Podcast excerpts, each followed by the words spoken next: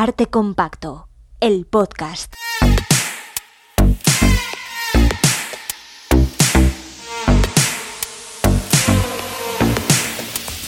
Con Juan Rasanz y Bernardo Pajares.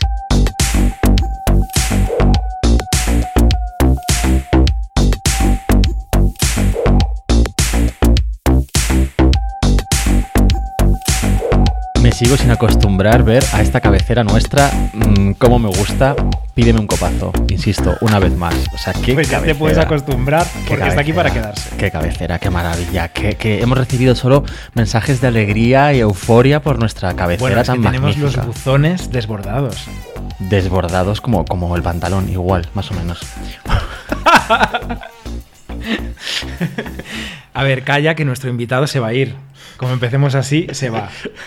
espera, espera. Antes de hablar de nuestro invitado de hoy, Voy a bajarle el micro, espera, porque como hoy yo tengo el mando, le voy a bajar el micro para que no se le escuche. Bueno, es que hoy tenemos tres micrófonos en esta mesa de nuestro salón, cocina, piso completo. Baño, Y- comedor. y tenemos que hablar de algo que pasó en el último capítulo de nuestro podcast, Bernardo. Importantísimo. Hay que saludar necesariamente a Pablo López de Vigo. Sí, para nosotros Pablo López III. Porque, Ya explicaremos porque esto. conocemos a dos, al famoso, a otro y a él. Pablo al López. famoso, al otro no menos importante, y a Pablo López III, que es nuestro Pablo López, y que nos enseñó en Vigo el Museo Quiñones de León. En agosto, a principios de agosto, es en verano. Y nosotros dijimos en el último capítulo, no hemos ido con la boca llena, ¿eh? no hemos ido a ningún museo en todo el verano. Como mucho, bueno, en Lanzarote. en No, San no, Manrique las rotondas, no sé qué. Bueno, tú dijiste que cerca de tu casa, de la de tus padres, allí en Galicia, no hay ningún museo que visitar y que por eso en Galicia no fuimos a ningún sitio. Eso lo dijiste tú, que yo luego lo escuché después de el aviso de Pablo. Es verdad que tú escuchas el podcast. Escucho nuestro propio podcast, sí. Bueno, pues un saludo muy cariñoso a Pablo López III, nuestro amor desde aquí, desde nuestro piso. Nos encantó aquella visita, nos encantó aquel museo que tenéis que visitar si vais a Vigo. Y el jardín de alrededor también es muy interesante. Y seguro que oiréis eh, cómo hablamos de Pablo López más veces aquí en el podcast y de su amiga Bea, que tienen mucho que contar. Habría que hacer un capítulo yendo allí. Pero hoy vamos a quedarnos en Madrid de nuevo. Vamos a ir a nuestro museo de cabecera, al Museo del Prado, ver ¡Qué sorpresa! para hablar de una expo, de una nueva expo que van a hacer, que va a resurgir de sus cenizas prácticamente, se podría decir, porque es la expo de invitadas, ver, que estaba previsto inaugurar, si no me equivoco, el 31 de marzo de 2020. Sí, Llegó el confinamiento, llegó el estado de alarma, llegó el COVID para evitarlo. Y después de un montón de meses de trabajo, de tirar del carro como se podía, va a inaugurar, va a inaugurar el 6 de octubre. Estoy sufriendo un poco porque según hablas, Juanra, que lo estás contando fenomenal, estoy mirando a nuestro invitado y me estoy acordando de que en el capítulo anterior dije que era la expo con el título más largo de la historia. Y a lo mejor ahora me echa la bronca. Pero yo es que se llama, se llama invitadas nada más, ¿no? Bueno, invitadas y otra cosa muy larga después. Las cosas largas nos parecen bien en este podcast. Eh, nos van a chapar. Una Esto. expo. una- ¿Quién? si es nuestro, si es autónomo, aquí no, no, no nos paga Pues el nadie. señor Miguel es- Palomida, a lo mejor. No, hombre, no. La Expo Invitadas, que inaugura el 6 de octubre en el Museo del Prado, va a ocupar las salas A y B del edificio de Jerónimos Ver, que sabes que son las salas grandes, reservadas para las grandes ocasiones, para las grandes exposiciones del Museo Hombre, del Prado. claro. Yo te puedo decir, Ver, que ya la he visitado, porque soy muy rápido, y es increíble. Es preciosa, elegante. No se ve, no transmite todo el esfuerzo que está detrás, porque tú recorres las salas y, y te dejas llevar por, por aquella elegancia y preciosidad. Pues ahí se ve donde un trabajo está bien hecho, como cuando ves una película y no detectas el montaje, no detectas al director de fotografía, a los sonidistas, eso es que está bien hecho. Eso está bien hecho. Ahí está el trabajo de Carlos G. Navarro, el comisario, y Carolina Notario, la coordinadora de Expos, mi compañera, a la que damos un abrazo y un beso desde aquí. Hola, Carolina. Y ya vamos a presentar a Carlos, ¿no? Sí, déjame decir una cosa antes. Oy, oy, la oy. expo de invitadas está organizada a través de 17 secciones que se desarrollan en esas salas A y B. un montón de secciones, sí, Eso son muchas secciones. que ilustran conceptos como, y voy a citar algunos títulos de estos ámbitos de la exposición, el molde patriarcal, brújula para extraviadas, desnudas, censuradas, maniquíes de lujo, señoras copiantas, anfitrionas de sí mismas, y todo ello bajo el título que ya hemos comentado, de invitadas. Todos estos títulos tan fantásticos y maravillosos salen de la pluma de su comisario, de Carlos G. Navarro, que también ha sido el comisario que estuvo detrás del itinerario LGTBI del Museo del Prado junto a Álvaro Perdices, La mirada del otro, escenarios para la diferencia, del que ya hemos hablado en este podcast alguna vez. Carlos es técnico de conservación de pintura del siglo XIX en el Museo Nacional del Prado y yo creo que casi que se le podría nombrar a partir de ahora como el encargado de los proyectos sobre la diferencia. Es el encargado de la diferencia dentro del Museo Nacional del Prado. Hola, Carlos. Muy buenas, eh, gracias por este título tan honrado que me, que me has administrado así. Lo que te mereces. Pero muchas gracias, muchísimas gracias por una presentación tan cariñosa. Gracias por, por venir a nuestra casa. Bueno, estoy fascinado y rodeado de todo el lujo con el que vivís. No mientas, que luego la gente va a pensar que esto es verdad. Fascinante, rodeado de, de antinos y de objetos dorados y de fantasía. Eso es, eso es. Me Y- gusta, me gusta que hinches esta idea para que así la gente tenga ganas de venir nos haga visitas. Oye, Carlos, esos títulos son fantásticos. Esos títulos son como de canciones de los 80. Por favor, que alguien saque un disco con los títulos de tus ámbitos de invitadas. Bueno, son, son, en realidad son bastante fieles a los conceptos que hay dentro de, los, de las secciones. Señoras copiantas, que estoy seguro que es uno de los que más te ha gustado. Hombre, claro. Es literalmente cómo aparecen mencionadas en los registros históricos de los libros de copistas. Cuando es una mujer la que va a copiar, pone señora copianta. Y esa forma de, manejar la- el género es muy interesante dentro de la exposición, porque igual que a ellas se les transforman unas palabras que están convenidas como neutras, como es el, el término de copiante, el, el hecho de que sexualice es muy interesante porque también cuando son eh, pintoras de éxito se las llama pintores de verdad como masculinizadas, así que me parecía muy interesante hacer esos subrayados porque creo que dan su juego. Ha quedado claro con esta pequeña introducción que vamos a hablar de mujeres, básicamente. Porque el objetivo de la exposición, Carlos, ¿cuál es? Pues es recorrer el siglo XIX en general a través de obras del museo poco conocidas, haciéndonos una pregunta que creo que, creo que nos la hacemos en general todos, desde luego a partir de una generación, yo creo que todo el mundo, y es cuál es el papel de la mujer en, el sistema artístico español, ¿no? solamente como pintora, sino también como el, propio sistema de arte, ese sistema naciente que, tiene lugar en el Estado liberal y a partir de, del establecimiento del nuevo régimen, cómo trata a la mujer y cómo considera a la mujer tanto como objeto a representar o como sujeto eh, eh, productor de, obras de arte. Ese es un poco el, propósito de resituar a través de todas las preguntas que se viene formulando la historia del arte clásico desde hace varias generaciones, desde hace varias décadas, eh, sobre en torno a la mujer. Y a nadie se le escapa, evidentemente, que somos tres hombres aquí hoy en esta mesa. Tres hombres hablando sobre mujeres en el arte. Tú, Carlos, eres el comisario de una exposición que versa sobre las mujeres en el arte. Y nosotros dos tenemos un podcast de arte. Alguna vez le hemos dicho aquí ya, nos está quedando esto como muy heteropatriarcado, pero ni es hetero ni es patriarcado en realidad, porque pues nosotros dos, Juan Raver, mm, en fin, ya se sabe lo que somos. ¿Qué hacemos estos tres hombres aquí? En mi caso también se sabe lo que soy. Pues eso.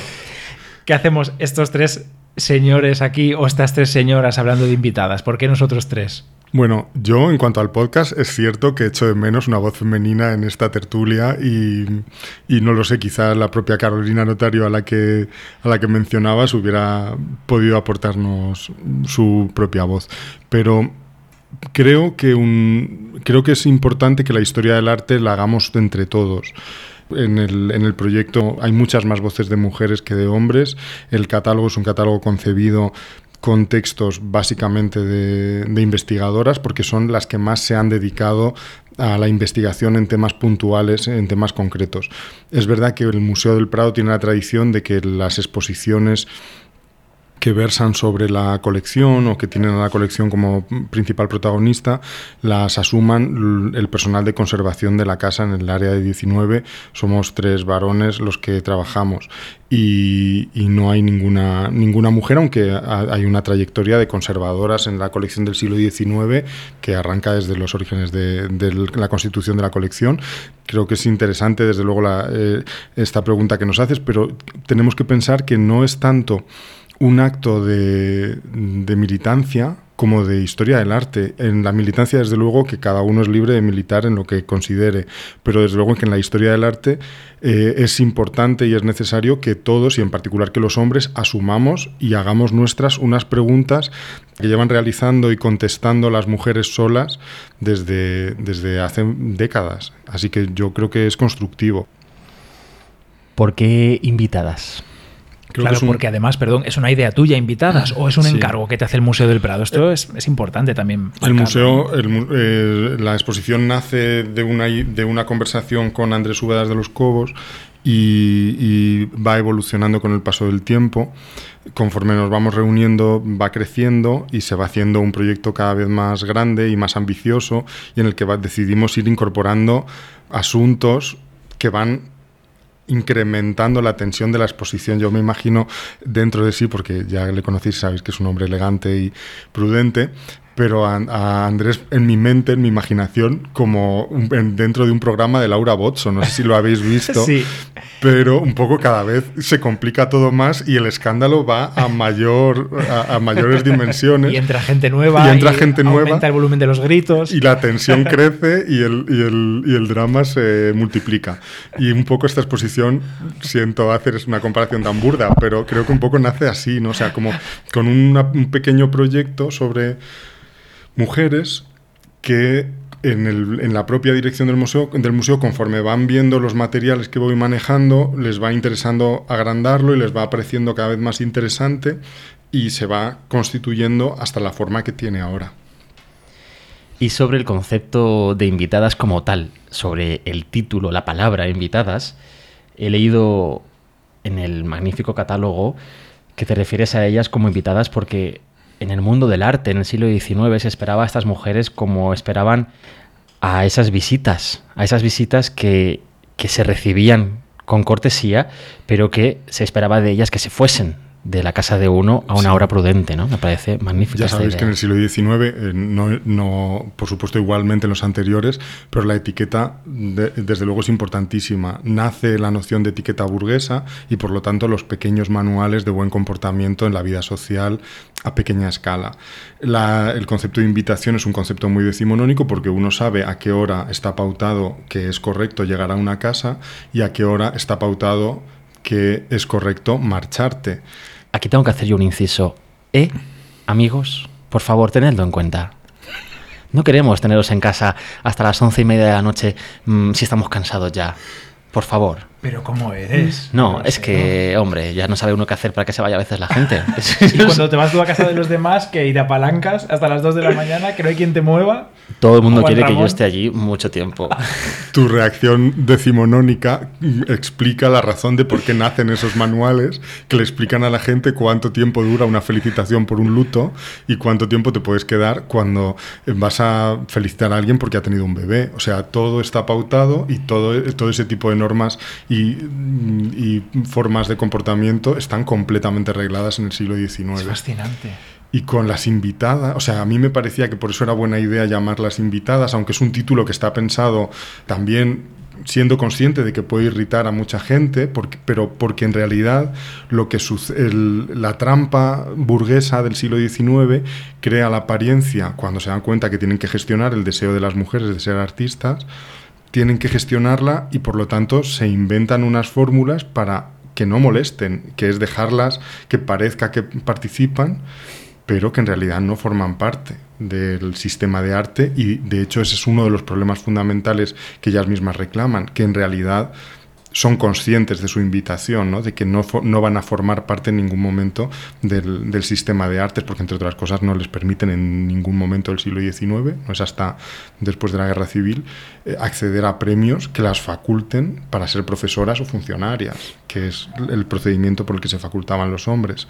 Entonces los premios a los que acceden están siempre en un rango menor que las convierte en permanentes invitadas a, a los sitios donde se tomaban las decisiones y a los lugares de poder del mundo del arte. Por eso, por eso la, creo que es adecuado el, el, título al concepto de la exposición. Qué importante es saber antes de hablar. Es muy importante conocer antes de opinar, ver. Antes de tuitear, no, ya ni te cuento. ya sabéis que yo no puedo, no puedo pasar un ratito sin hablar de Twitter eh, con tanto amor que le tengo. Tengo favorito el tweet. los hashtags. Los hashtags me encantan, sí, los hashtags. Carlos, ¿llega tarde esta exposición al Museo Nacional del Prado? Bueno, yo creo que los tres trabajamos en el museo y conocemos la institución bien y... y está creo, cambiando mucho, ¿no? La institución. Creo que es una institución que está en un proceso de cambio apasionante, pero que procede, o sea, que viene de un mundo muy tradicional, donde la, había una forma de ver las cosas que, que era única y que no tiene nada de malo, pero puede ser ampliada si nos interesan otros relatos, si nos interesan otras, otras fórmulas de narrativa, que creo que es lo que está pasando un poco también porque el público del museo reclama ese tipo de otras perspectivas o de otras miradas con las que poder diversificar la forma de asimilar la colección. Desde luego que llega mm, en un momento en el que el público estamos muy seguros de que reclama esta clase de explicaciones. Y en ese sentido, cuanto antes mejor, pero, pero creo que, que llega a, a, a, las salas del museo reclamada por, por, el público. El público presiona para que se hagan estas exposiciones, al menos una parte del público. Sí, yo creo que es así. O sea, quiero decir que creo que el, cada vez más el, el, museo se relaciona de una forma más fluida con su público, mm. gracias precisamente a plataformas, eh, a, a, las plataformas, a las redes sociales mm. y, a, y, y, en fin, a la forma de comunicarnos que tenemos en el siglo XXI, y eso permite que el museo pueda escuchar muchos, inter, o sea, los intereses de su público de una manera mucho más diversa. Ni todo el mundo que está en Twitter va al Prado, ni todo el mundo que está en las redes sociales va al Prado, ni el, no, no es una voz única que tenga que escuchar el museo, pero está bien.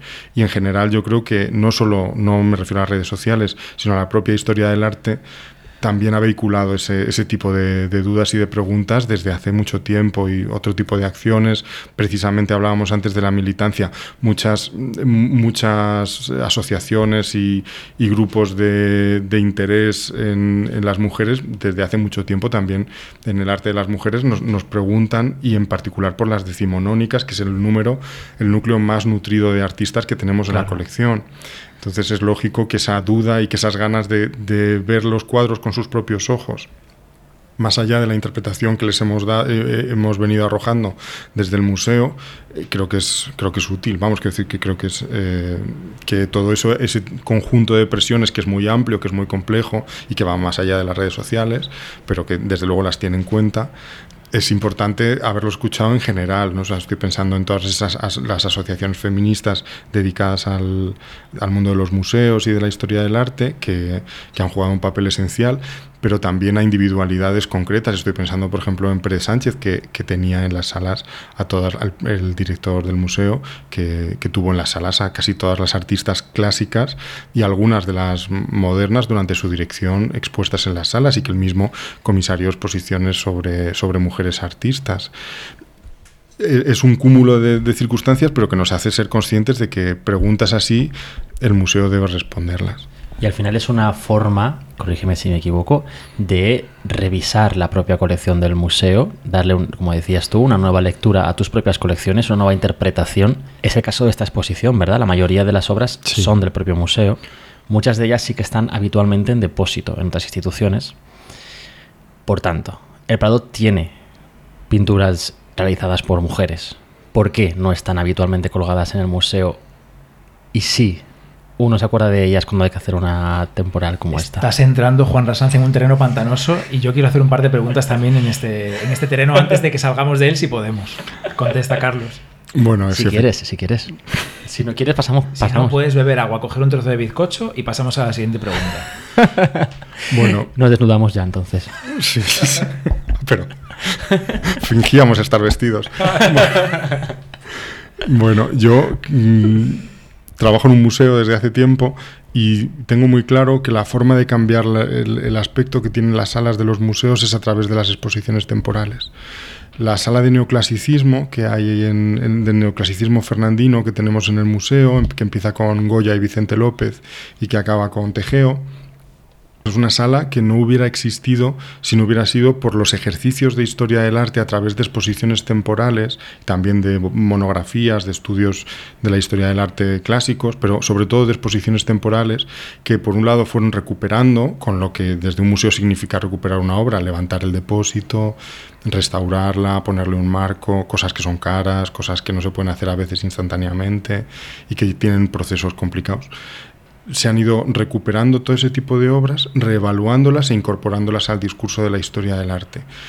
Eh, Es importante que ese proceso sea un proceso natural, es decir, que la recuperación tenga que ser de acuerdo a cómo los museos a lo largo de los siglos hemos experimentado que se rehabilitan o se recuperan o se incorporan a las salas aspectos de los que no se hablaba antes. Si veis unas eh, viejas fotografías del Museo de Arte Moderno, había aspectos como el neoclasicismo estricto de época de Fernando VII o, o los, o los fenómenos artísticos en torno al neoclasicismo, el, el academicismo en torno al neoclasicismo de ese momento, no se trataban. En el casón se resolvía todo en el zaguán, en, en una pequeña salita en la que estaban mezclados sin razón cinco o seis cuadritos de los que están ahora en esa sala, los menos importantes, y ya a continuación se empezaba a hablar de otros, de otros problemas de la historia del arte que durante mucho tiempo se consideraron que eran los centrales y los que le importaban a todo el mundo.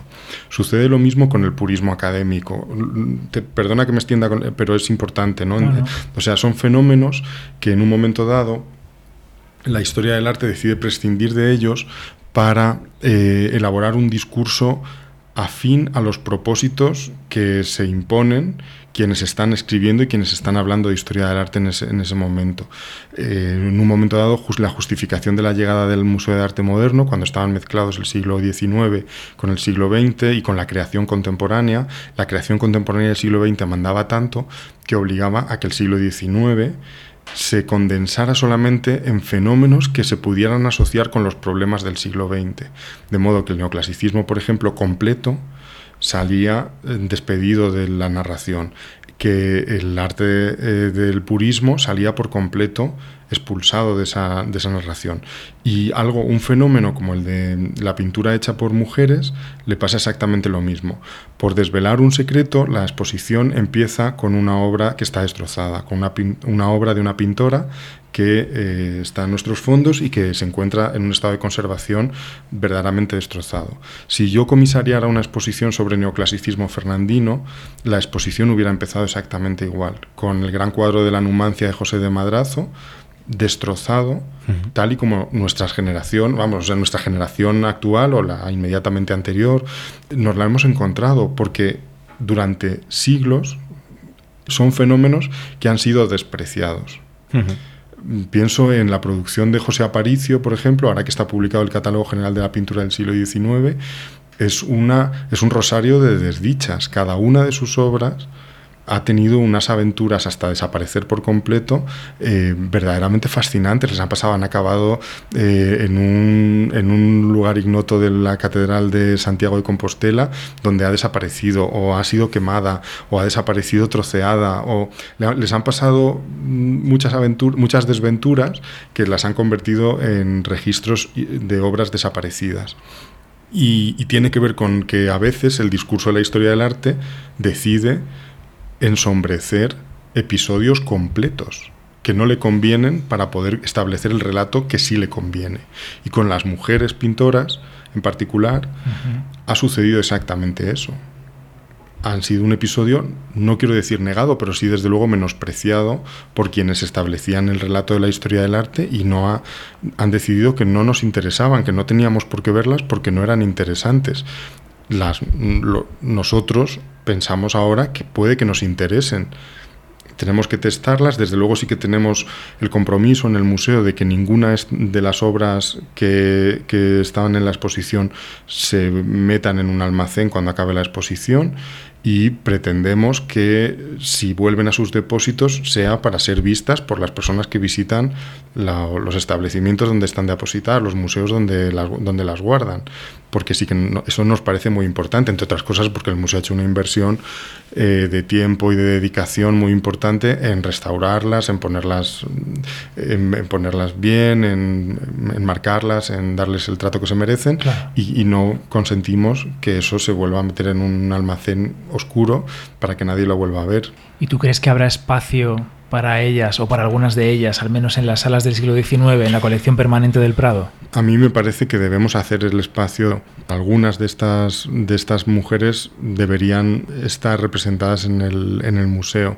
Algunas de las que tenemos en la, en la colección y como hemos podido averiguar durante las investigaciones de esta exposición, para algunas que tristemente no tenemos representadas en la colección, precisamente porque el rechazo que sufrieron en el siglo XIX ante la crítica y por el Estado fue tan impactante que el Estado no conserva, no compró en ningún momento obras suyas.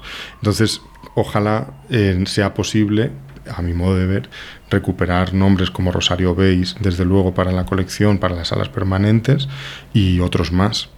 Rosario Beis, ahijada de Goya, copió muchísimo en el Prado y tuvo un papel importante en su momento, además. Yo creo que debería estar expuesta a Rosario Beis. Desde luego, tenemos, tenemos piezas muy interesantes de Rosario Beis, tenemos también tenemos que preguntarnos qué valor le da el museo a la copia como un objeto artístico que lo fue, desde luego, para el siglo XIX fundamental, para comprender la cultura artística del siglo XIX, porque es la temperatura en la que se mide perfectamente la consideración de una obra, y el papel que tienen eh, muchas mujeres en todo el gremio de, la copia durante, durante el siglo XIX. Las señoras copiantas. Como Las señoras copiantas. No hay una cierta parte de esos, mm, bueno, pues visitantes o tuiteros o como queramos llamarles, porque a lo mejor no son visitantes ni siquiera, que intentan forzar que haya más mujeres de las que realmente había o que ese número de mujeres Mm, tuviese un papel más destacado del que, del que tenían, como que quieren rebuscar donde no hay.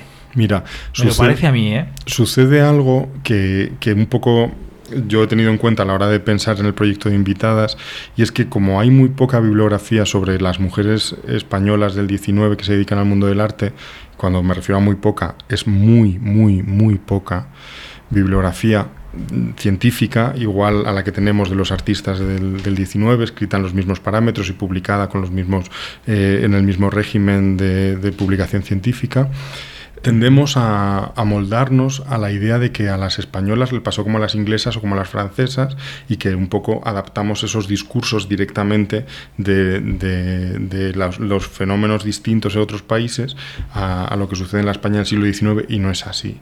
La España del XIX, como se queda claro en la exposición, el acto de la copia es el acto fundamental, impacta muchísimo culturalmente eh, las creencias de que, de que, la mujer no está capacitada, eh, como creen la, la, fisiología del siglo XIX, de que la mujer no está capacitada orgánicamente para ser creativa y por lo tanto se les recomienda, se las empuja a que si tienen inclinaciones por el mundo del arte, si es por lo musical, interpreten composiciones de los hombres y si es de las artes plásticas, que copien las, las obras realizadas por varones. Tanto es así que la primera vez que se compra y se premia una obra de arte a una mujer en el siglo XIX es una copia del Museo del Prado, lo que se, lo que se adquiere a Teresa Nicolau, una copia del Cristo Sebastián el Piombo. Y se le da un premio por y ella. Se le da un premio, un premio menor, pero se le da un premio y se, y se adquiere la obra, que es una delicadeza y que está, eh, está colgada en la exposición porque pertenece a las colecciones del Museo del Prado. Quiero, decirte que, hay que primero comprender el fenómeno de cómo sucedieron esas carreras y después de eso entender cómo eso se puede adaptar al relato de historia del arte que, del arte del 19 que quiere contar el Museo del Prado en el futuro. Yo creo que es importante que las mujeres estén presentes, por supuesto, es importantísimo. Hay que contar por eso creo que es importante que estén, pero creo que es importante que nos guste que estén con fidelidad a, a lo que sucedió en la historia de, en la historia de España en el siglo XIX. Exacto, no querer buscar una calidad excepcional en todas las obras, equiparándolo a los grandes maestros del Renacimiento, O porque una no es, composición innovadora de repente, ¿no? Porque es que no, es eso. O sea, lo que, lo que ellas pudieron hacer en el siglo XIX es lo que se les dejó, lo que se les permitió hacer, excepto algunas que se escaparon de la norma. Y esa es la realidad, eso es lo que ocurrió. Entonces el papel del museo en este caso es reflejar esa realidad, entiendo, de aquello que ocurrió. No, no necesariamente tener que comparar o, analizar la obra de estas mujeres con, la con el mismo criterio con el que se mira obras de hombres del Renacimiento, por ejemplo. Sí, bueno, ahí nos topamos con un concepto que es el canon, es decir, hemos creado un canon y a lo mejor el canon, el canon que hemos creado ya no nos sirve y tenemos que revisarlo Claro. y podemos incorporar, modificar o cortar o destruir el canon para hacer un... O sea, tenemos la capacidad desde la historia del arte de revisarlo permanentemente y creo que eso es muy positivo que se haga desde el museo. Luego, por otro lado, a mí el criterio de la calidad me parece que a mí me chirría un poco hablando en general del 19 español, que es un género menor de nacimiento.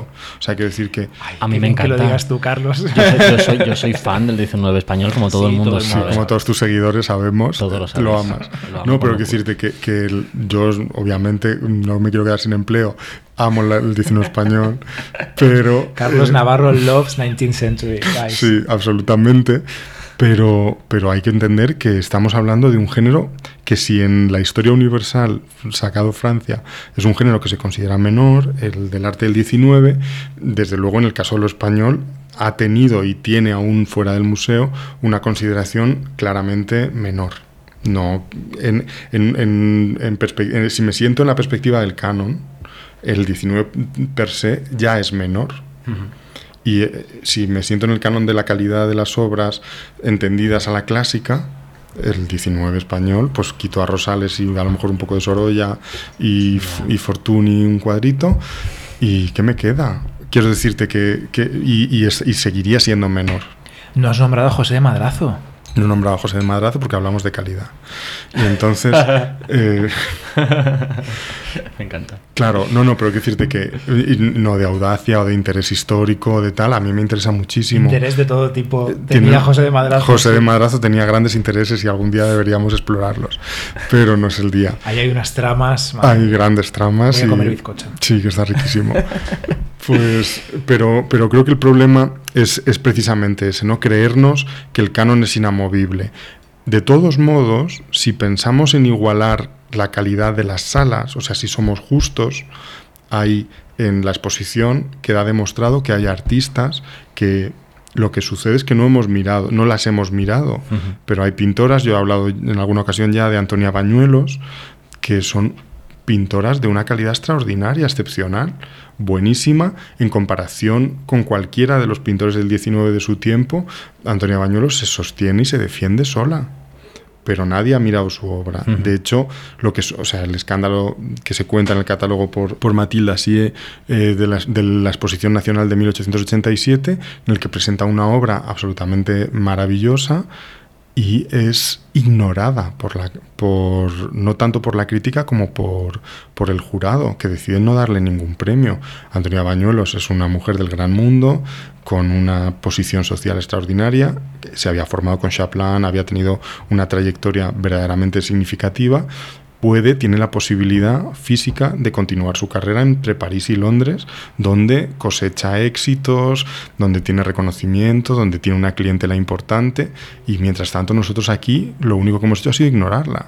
Es decir, que, que hay, hay casos dramáticos, son casi todos, eh, los que componen esta exposición, porque a algunas les pasa esto, que su- le cierran, le dan un portazo porque no hace bodegones ni floreros, y entonces no la quieren en las exposiciones nacionales y nos, nos hemos olvidado de ella. No, no aparecerá no solamente en ningún libro de historia del arte canónico, casi me atrevo a decir que salvo en el, manu- en el, en el volumen de Estrella de Diego sobre las 400 olvidadas, en general en los textos que se ocupan específicamente de mujeres pintoras, excepto en los de Estrella de Diego, eh, esta señora no vais a encontrar muchos datos.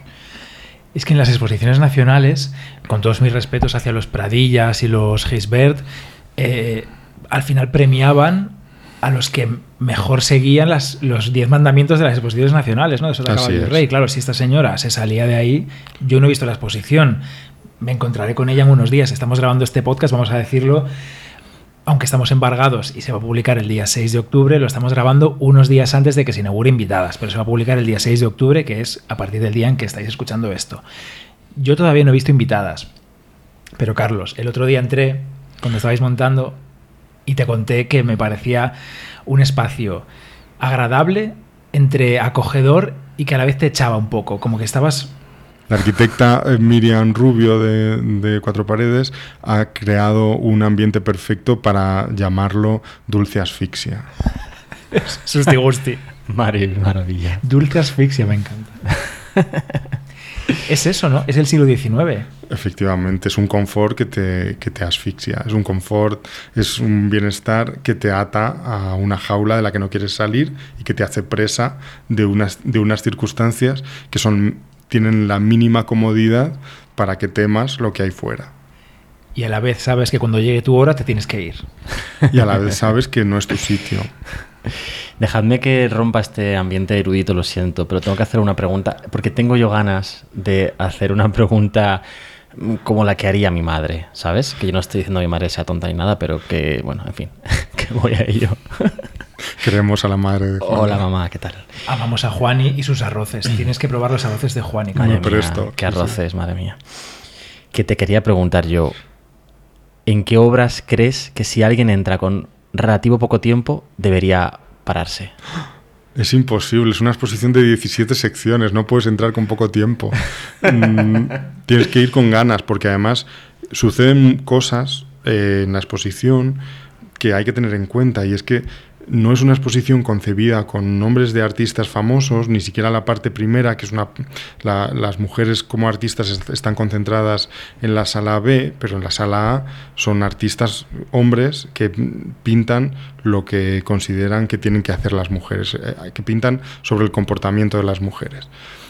Y ni siquiera en la sala, en la primera sala, donde pintan los, los hombres, eh, hemos querido poner artistas famosos, porque me parecía que, por un lado, era enseñar la musculatura de la colección, que tiene una, parte de cuadros que la gente no conoce y que son muy interesantes, y por otro lado, también establecer un diálogo franco con, con las pintoras desconocidas, a través de artistas desconocidos, que todos ellos tuvieron un premio normalmente muy superior al que les dieron Un a duelo ellas. justo, ¿no? Era un duelo justo. Y, y creo que en ese sentido es interesante. Por lo tanto, hay artistas famosos, desde luego que, un visitante rápido se va a encontrar con, nombres que le suenan, como el escultor Blay, como eh, Zuloaga o, o Raimundo de Madrazo, o sea, que hay personajes que, que suenan, desde luego hay obras de Rosario Beis, de María Luisa de la Riva, de Elena Bruckman o de María Roeset, que son también artistas que mm, quienes estén interesados en el siglo XIX también conocerán bien. Pero, mm, pero no es una exposición de hitos, de hitos famosos o de hitos imper- imperdibles. Creo que está el Cid de Rosa Bonner también, ¿no? Está el Cid de Rosa Ay, Bonner. mal. eh, Lo- Sí, sí, está, está, está. Es una obra muy importante de la colección.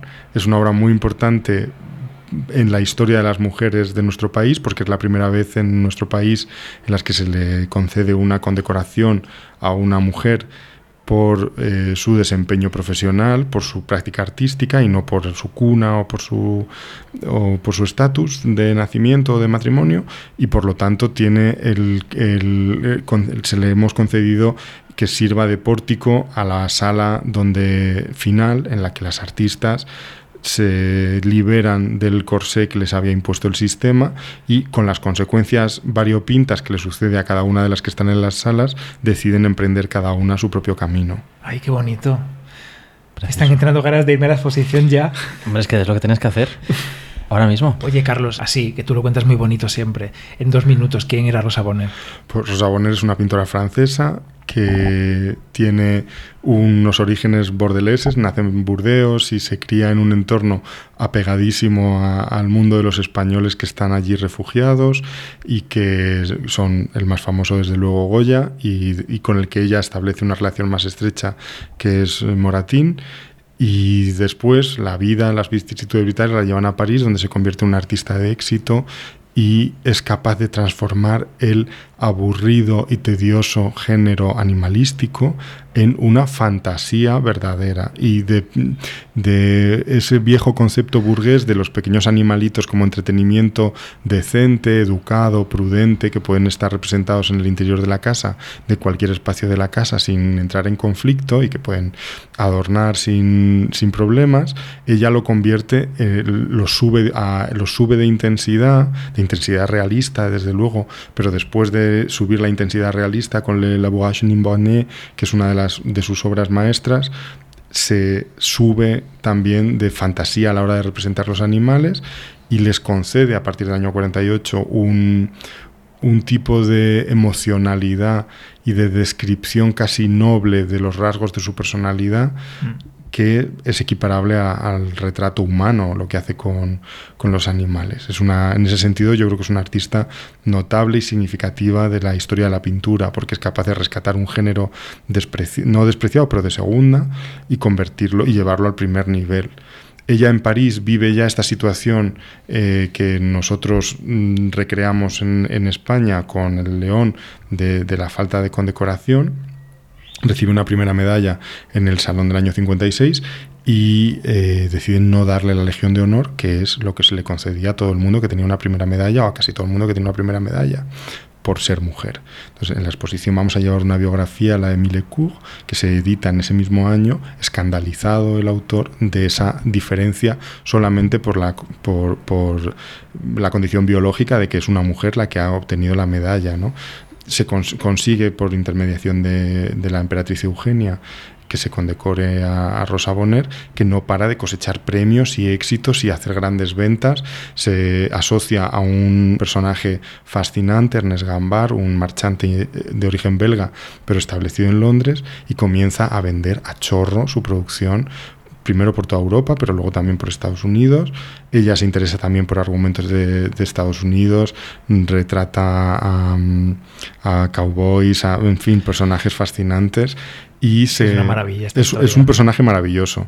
Se va a vivir primero con, su primera compañera y después, cuando esta, eh, cuando muere, se acompaña de otra mujer que hará unas memorias absolutamente maravillosas en las que esta segunda, eh, esta segunda compañera recogerá una frase emocionante ¿no? en la que ella dice que ojalá haber nacido hombre para poder casarse con, con Ana Klumke y hacerla su mujer, tener hijos y que nadie les moleste.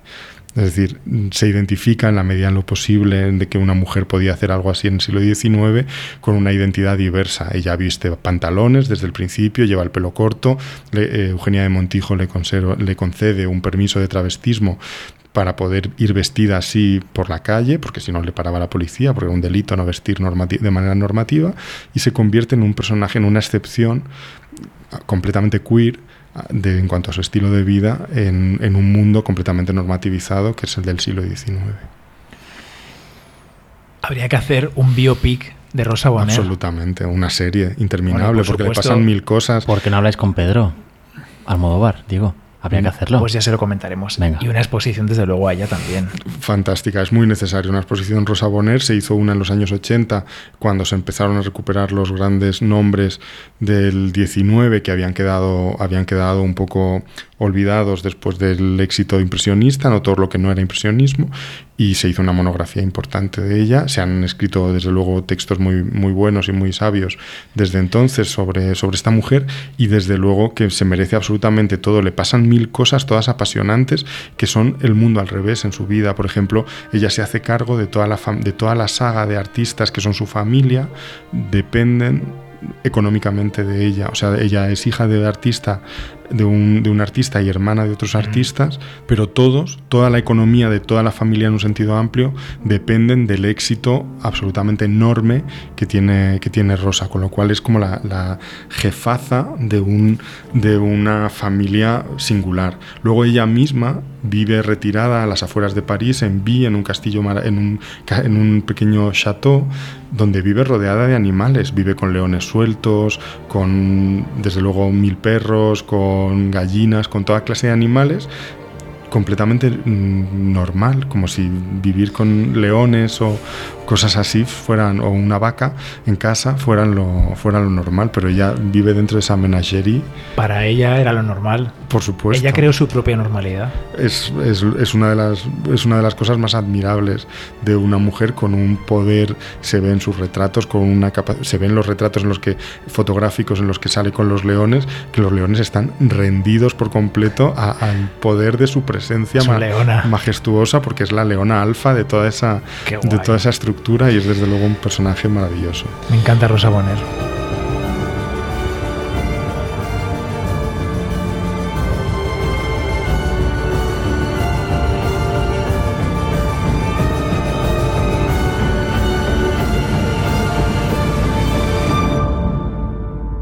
Que mira, que yo que, yo que he paseado por allí, eh, eh, yo sé que debajo del lucernario de, de las salas AIB siempre es un lugar especial para las exposiciones estas grandes que hacemos allí y que siempre se reserva para, pues, para algo como más tal.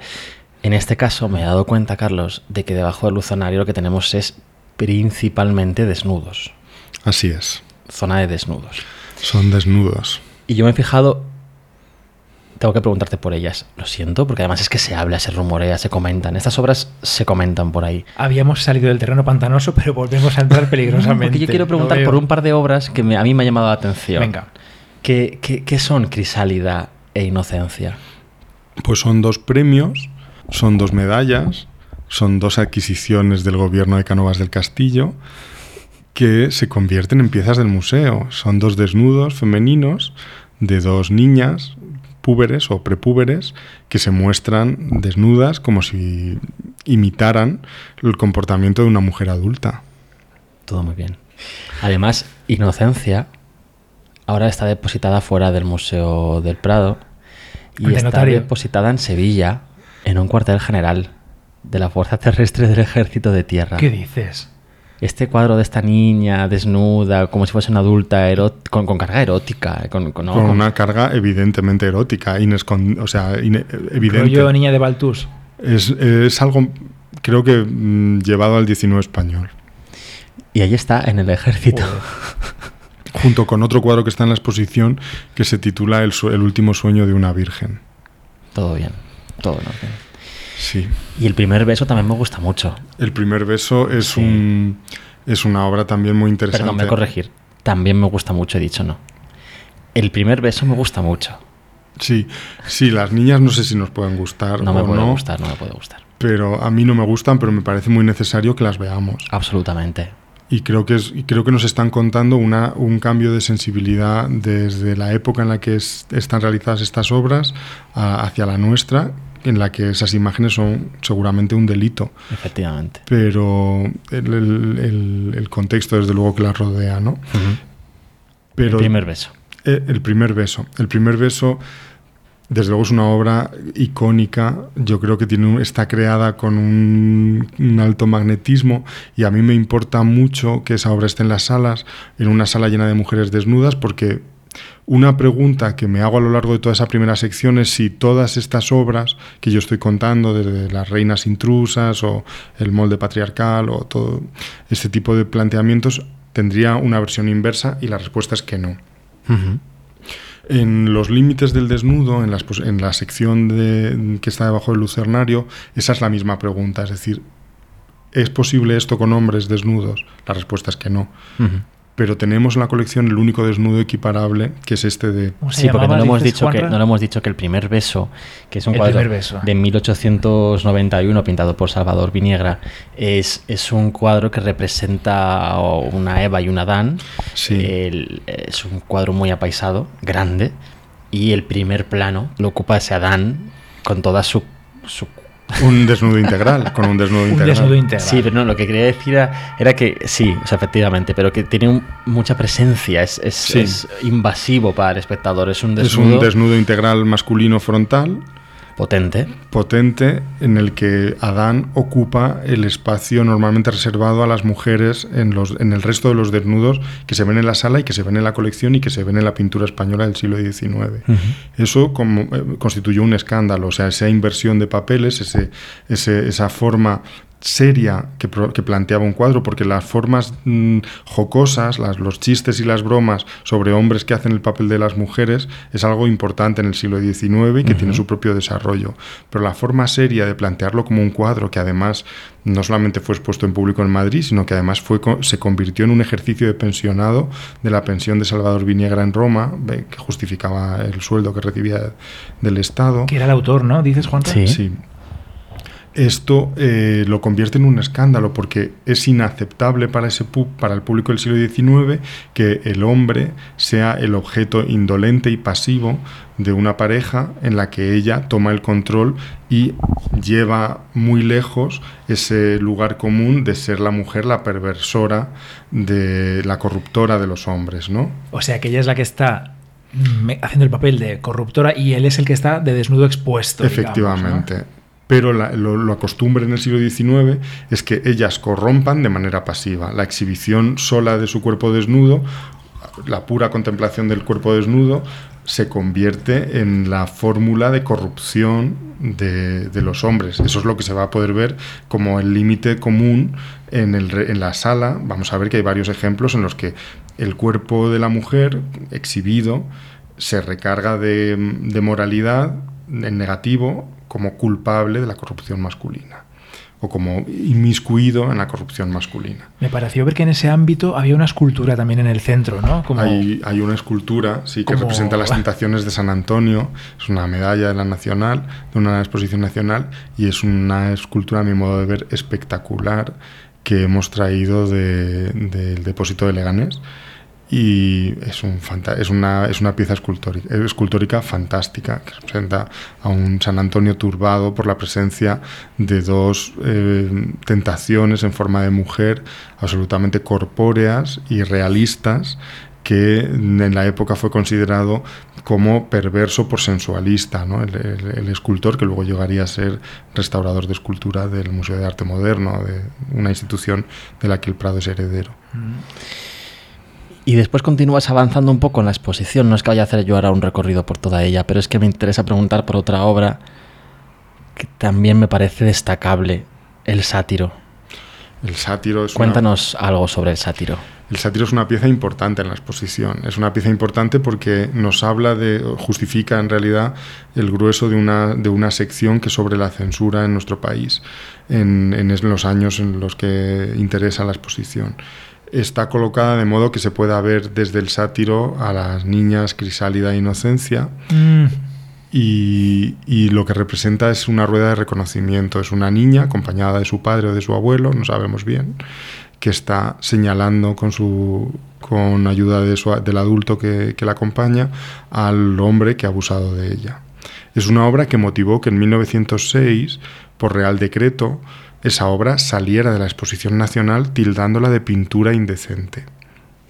Porque se consideraba, junto a con una eh, equiparable a escenas de prostitución, que también salieron de la exposición, la más famosa, Las vividoras del amor de Romero de Torres, y eh, se convirtiera casi en una especie de, visionado secreto en el Centro de Arte Valenciano que había en, que había en Madrid por esos años, que es donde se llevaron eh, el conjunto de pinturas rechazadas de la Exposición Nacional por, por motivos morales con lo cual es una pintura que tiene un significado muy importante porque obviamente un artista como Fillol debería estar mucho más representado en las colecciones, lo está a base de casualidades y de excepciones, como si al Estado le hubiera costado mucho ya en el siglo XIX asimilar los mensajes de sus cuadros y todos, toda, cada una de las adquisiciones de Fillol, o las más importantes desde luego, están, se realizan rodeadas de excepcionalidad y esta obra, que es una obra de una calidad, desde el punto de vista que hablábamos antes, de, esa cosa que en el fondo es tan subjetiva de la calidad técnica, de una calidad notable y que en realidad fue rechazada frente a otras obras que veremos cerca en las que sí, fue, que sí, fueron, que sí fueron aceptadas de mucha peor calidad. Fillol está muy presente en la exposición, también de su mano destaca y potente también sus colores y más que los colores el mensaje y, la forma de representar incluso las caras de los protagonistas que es muy tremendo, La Rebelde. Sí, La Rebelde es un cuadro fantástico, yo creo que un, casi un único en, la pintura del, del 19 español y es una obra que normalmente no, nunca se ha visto en el museo y representa eh, la expulsión de un campamento mm, gitano de una muchacha que es rebelde y que por lo tanto no asume, no acata las normas que le hubieran correspondido asumir y en ese sentido Fillol se muestra casi como un artista atrevidísimo, como nunca lo había sido en toda su, en toda su producción desde el punto de vista plástico, y emplea los colores casi como una metáfora de los gritos, del griterío insoportable que tiene que escuchar la rebelde procedente de las bocas entreabiertas, desagradables, feas. Son unas bocas tremendas. Por las que salen esos colores chillones como bocas del infierno, es como absolutamente. oscuras y profundas, ¿no? y ella tiene efectivamente un gesto turbado de estar escuchándolas y de huir aterrorizada ante una situación de violencia, de gritos y de, y de es una escena desde luego de una intensidad extrema. Mm, sí que lo es. Y dejando atrás esta primera sala, que como decías antes, presenta obras hechas por, por hombres que hablan o que representan o que nos sirven para entender el papel de la mujer en la sociedad del 19 y en el, también en el arte, llegamos a la siguiente sala, a la gran sala en la que se habla de la mujer como artista, como pintora.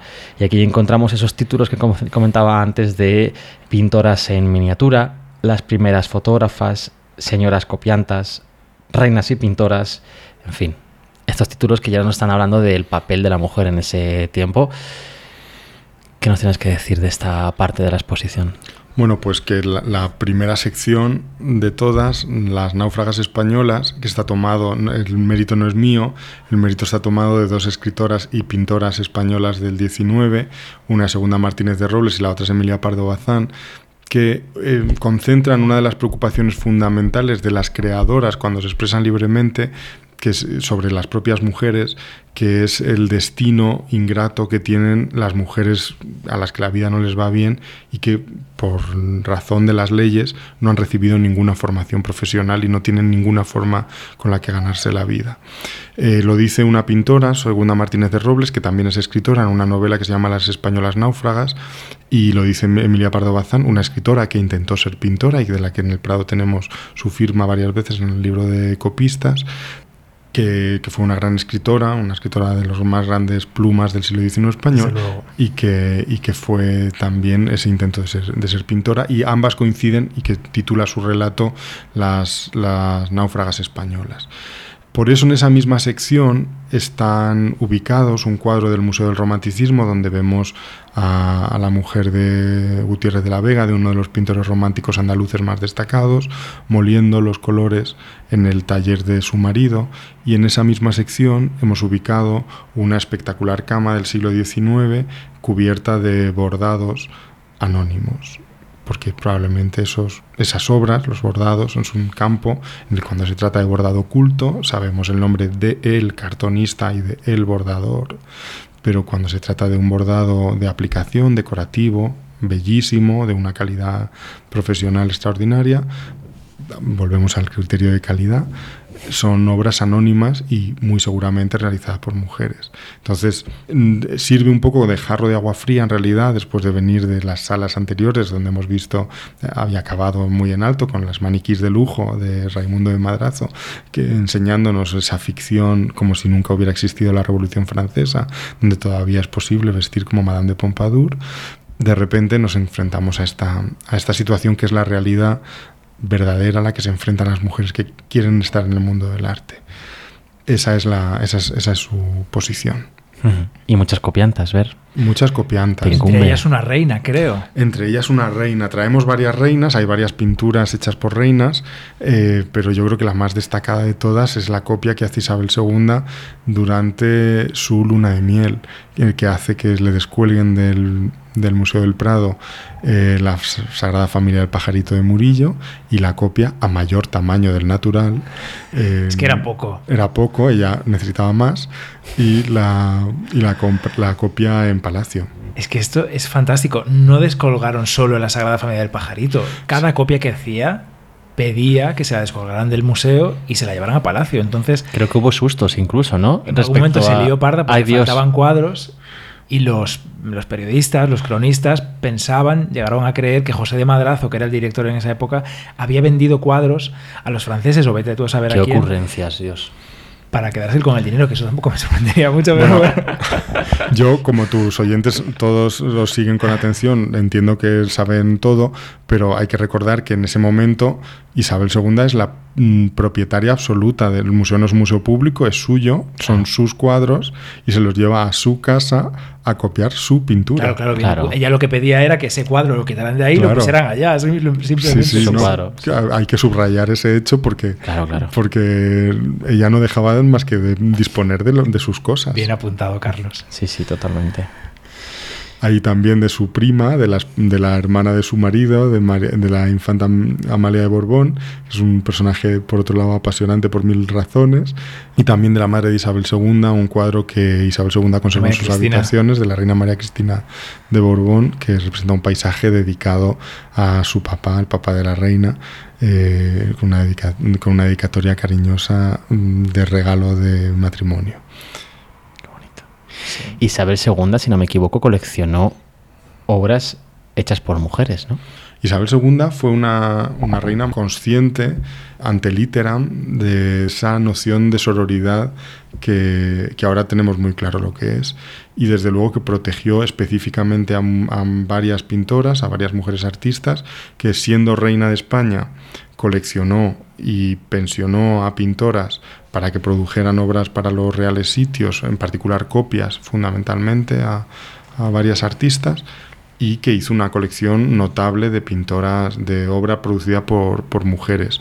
Un ejemplo bonito es cuando se casa, se hace ella misma un ajuar de obras de arte para, con el que dotarse y incorpora obras de mujeres a la lista de protagonizada por, por varios artistas muy importantes incorpora obras de Hélène Foillet eh, que es una pintora de origen francés pero que actúa sobre todo en el, en el País Vasco y, las incorpora a su, a su colección. Cuando decora su despacho del Palacio Real de Madrid tiene en cuenta la producción de las artistas que protagonizan una parte importante de, de esa habitación. Y cuando se marcha a París exiliada eh, los retratos oficiales de sus hijos se los encarga a pintoras, a pintoras de la época, a pintoras francesas de éxito. Cécile Ferrer hace el retrato de Alfonso, XIII, de Alfonso XII niño con el Toisón, que es una obra destacada y muy bonita, ¿eh? que está colocada en, en un lugar de honor en la exposición.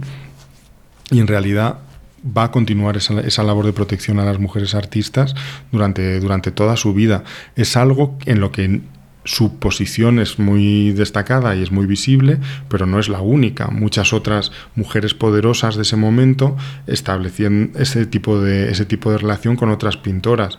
En la exposición está el caso de, Eugenia de Montijo. Que ya durante los años de su exilio encarga a Francesca Sindici Stuart, que es su pariente, que es su sobrina, y que es una afamadísima pintora española a la que tampoco la bibliografía española le ha prestado ninguna atención hasta ahora, le encarga el retrato póstumo a caballo de su hijo, del que el boceto, que pertenece a la, a la duquesa de Montoro, está también en la, está en la exposición.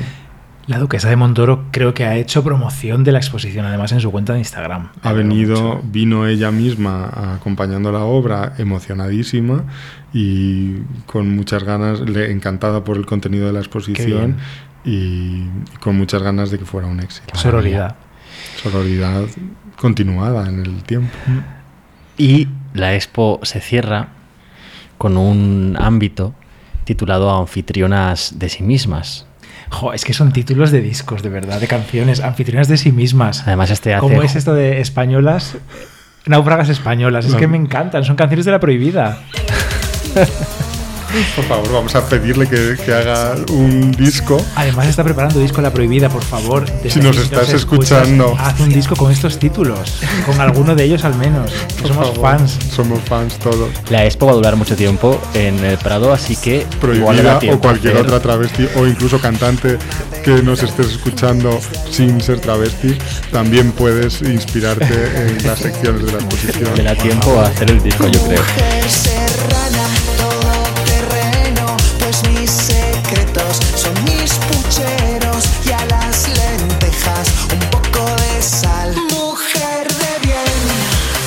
Esta última, ese último ámbito que tiene quiero, perdón, que- quiero aprovechar para eh, promocionar un, madre, un- saludar a mi madre, por supuesto, siempre, pero también promocionar un- una playlist que estamos creando Por supuesto. eh, de la exposición para poderla ver o con la audioguía, que se la podrá descargar la gente, pero también eh, con una playlist de canciones muy variadas, de mucho gusto y... Bien. Yo no sabía esto. Me encanta esto. Sí, sí, es una, nove- es una novedad absoluta. de playlist. No, no, está, yo he participado muy ligeramente, pero es una obra de El Sereno de Madrid que está terminando de mm, cerrar las obras que van a, que van a ir a esa, Qué bien. Qué maravilla.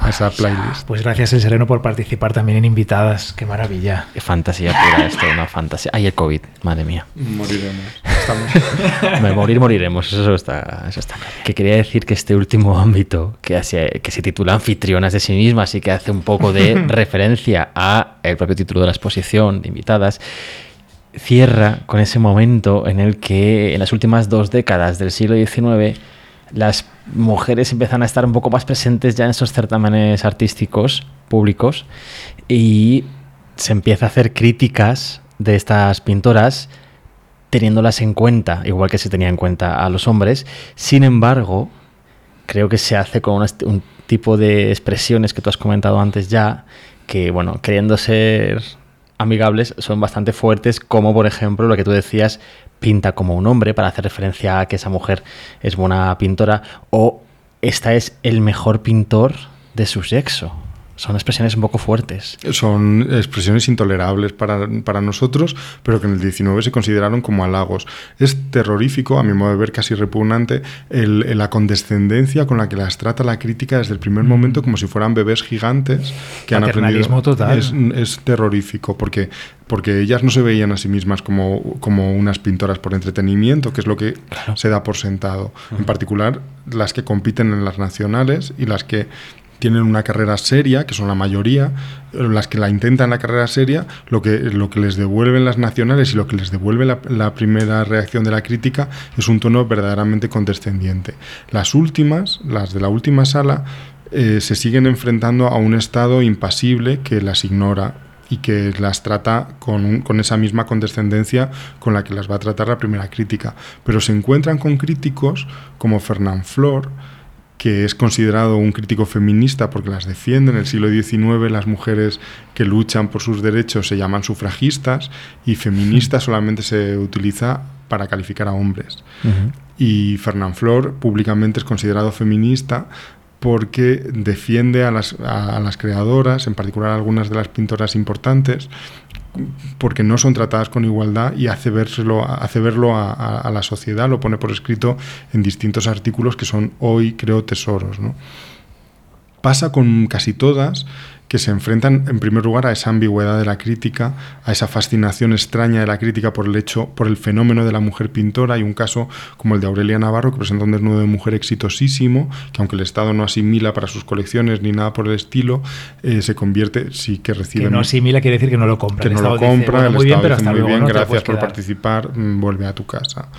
Y, y cuando y efectivamente la mandan a su casa y la crítica la persigue hasta Granada, que es donde está su casa, y van a verla porque están todos entusiasmados con, con lo que ha producido. La presión, la presión pública que se ejerce sobre un artista que ha tenido éxito con esta obra de desnudo femenino, la termina convirtiendo en monja. O sea, esta mujer, por presiones paternas, en ese contexto, termina ingresando en un convento y del que no sale ya y del que no vuelve a pintar nunca más, hasta que muchas décadas después es canonizada o beatificada, no recuerdo, la fundadora, entonces va a Roma o va a donde sea y pinta un retrato o envía a Roma un retrato de, de esta mujer, pero está durante décadas sin volver a pintar precisamente por esa presión que crea la crítica y la sociedad en torno a ellas. Otras, por ejemplo, como, como Concepción Guertero, de la que ya ha hablado el museo, o Luisa Puchener, se María Luisa Puchener, se enfrentan a una... mm,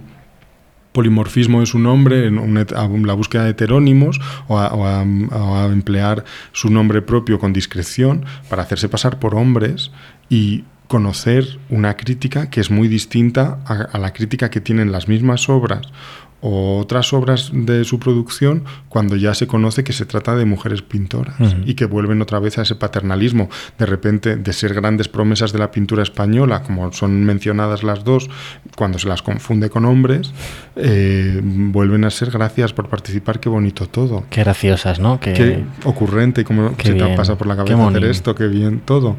Pues efectivamente, eso mismo es esa circunstancia contra la que ellas luchan, que se enfrenta a la de tal, está, está representada en la exposición, pero también eh, la problemática de las escultoras, que a mí me parece muy interesante y de las, de las que prácticamente, vamos, de las que no sabemos nada. Sabemos algo de las escultoras del arranque, del arranque del siglo XX, a partir de Elena Sorolla, pero de las anteriores, en particular, por ejemplo, de Adela Ginés, no, no sabemos prácticamente nada de ellas. No sabemos nada porque casi todas les pasa lo mismo, se forman, que es una formación más dura que la de pintor, la de escultor, Ujú. tienen que desarrollar, por lo tanto, un espacio que requiere más sitio, más lugar en, en su vida, el de escultoras, y una vez que se presentan una o dos veces en las nacionales, normalmente coincidiendo con su matrimonio, su producción como artistas desaparece. ¿no? Entonces, fue un problema verdaderamente eh, difícil con las escultoras. Con, con las pintoras también,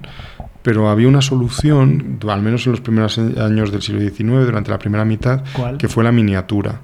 La miniatura requería un maletín. Todo tu atelier cabía en, en una bolsa. Claro.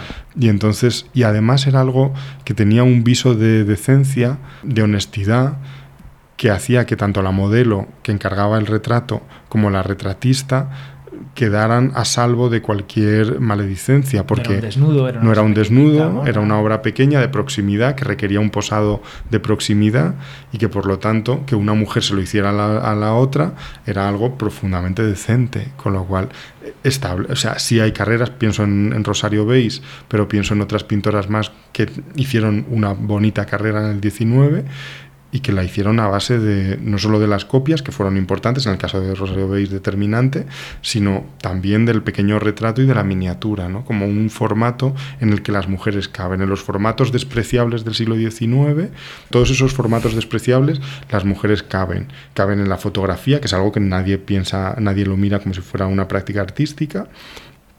Y las mujeres pueden ser fotógrafas, a veces a nombre de sus maridos, como el caso de Jane Clifford, que es el que viene a la exposición, que son fotos que siempre hemos pensado que eran de su marido, aunque la pura documentación ya nos devolvía que estaban encargadas cuando Charles Clifford se había muerto. Pero hemos seguido durante mucho tiempo dando por sentado que las había hecho Charles Clifford.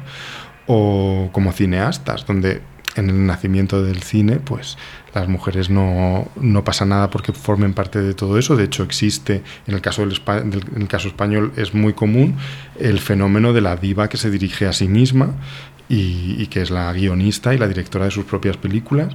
Y, y en el caso internacional, el cine es un fenómeno internacional de, de nacimiento, de vocación claramente internacional. Y, y desde luego está el caso de Alice Guy Blaché, que es, está muy representada en la exposición y que es el, el paradigma de, de una, de una cineasta clave en la historia del nacimiento de- del cine y que ha sido ignorada hasta hace muy pocas décadas. Carlos, te escucho hablar y es que sabes de lo que hablas. Sí, no me mires así, sabes de lo que hablas y aportas contexto a todas las autoras, a todas las situaciones, aportas contexto.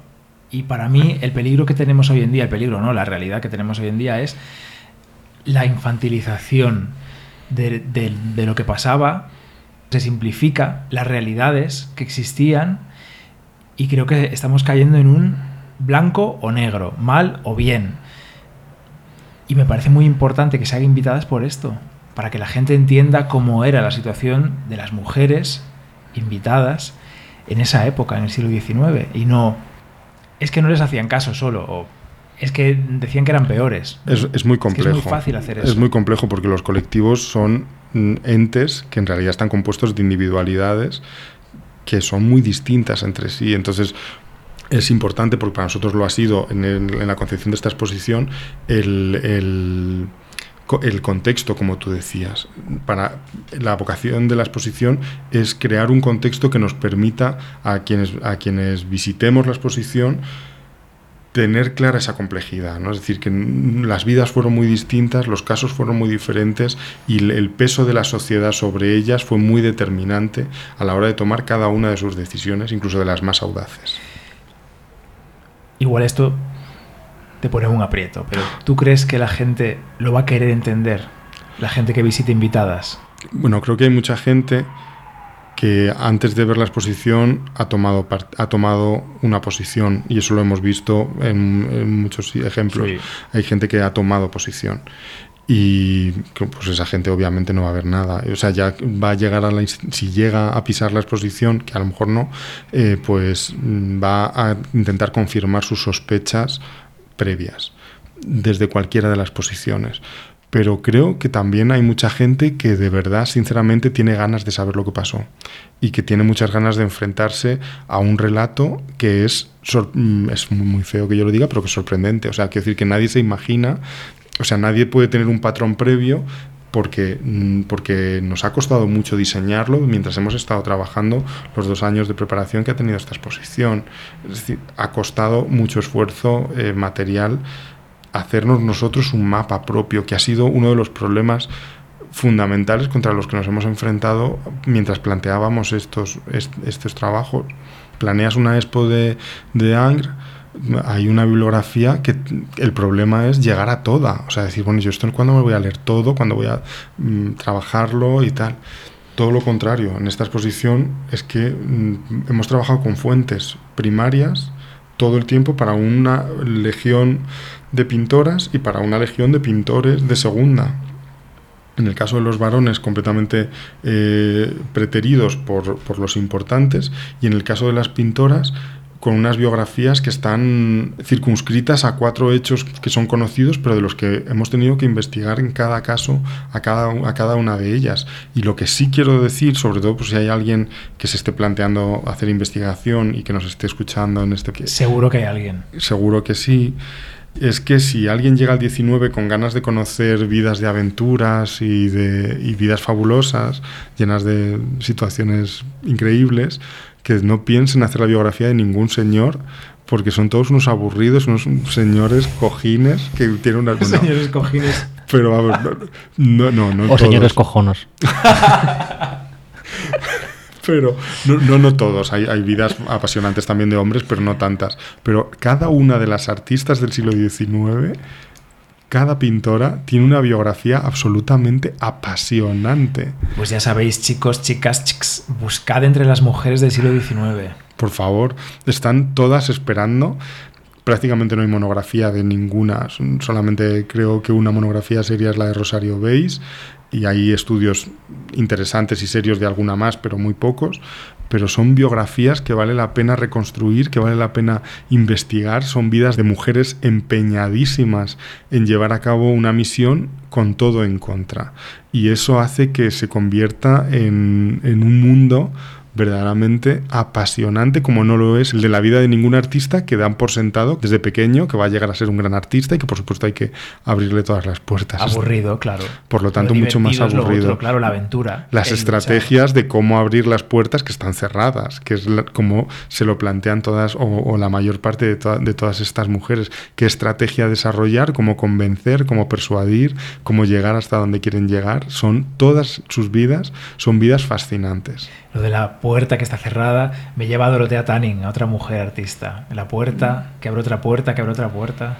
Efectivamente, porque eso no es mío, pero sus vidas fueron cargadas de, obstáculos. Es, un, es una autora Greer que, que, que, lo define así con toda fidelidad. O sea, en realidad son como atletas que para antes de llegar a sentarse a pintar un cuadro han tenido que saltar mil vallas frente a, señores que han tenido todas las puertas abiertas para aprender y para formarse y para llegar hasta la misma posición. Por lo tanto, el punto de partida es tan injusto que haber hecho una exposición con una sala solamente de pintoras se hubiera convertido en una aceptación de esa injusticia sin nada que decir por parte del museo. Por eso, desde el primer momento se entendió que era súper necesario hacer un previo de contexto donde se entendiera que cuando una señora llevaba a la Nacional su bodegón de higos y peras, se enfrentaba a, cuadros donde le, tenía, donde le explicaban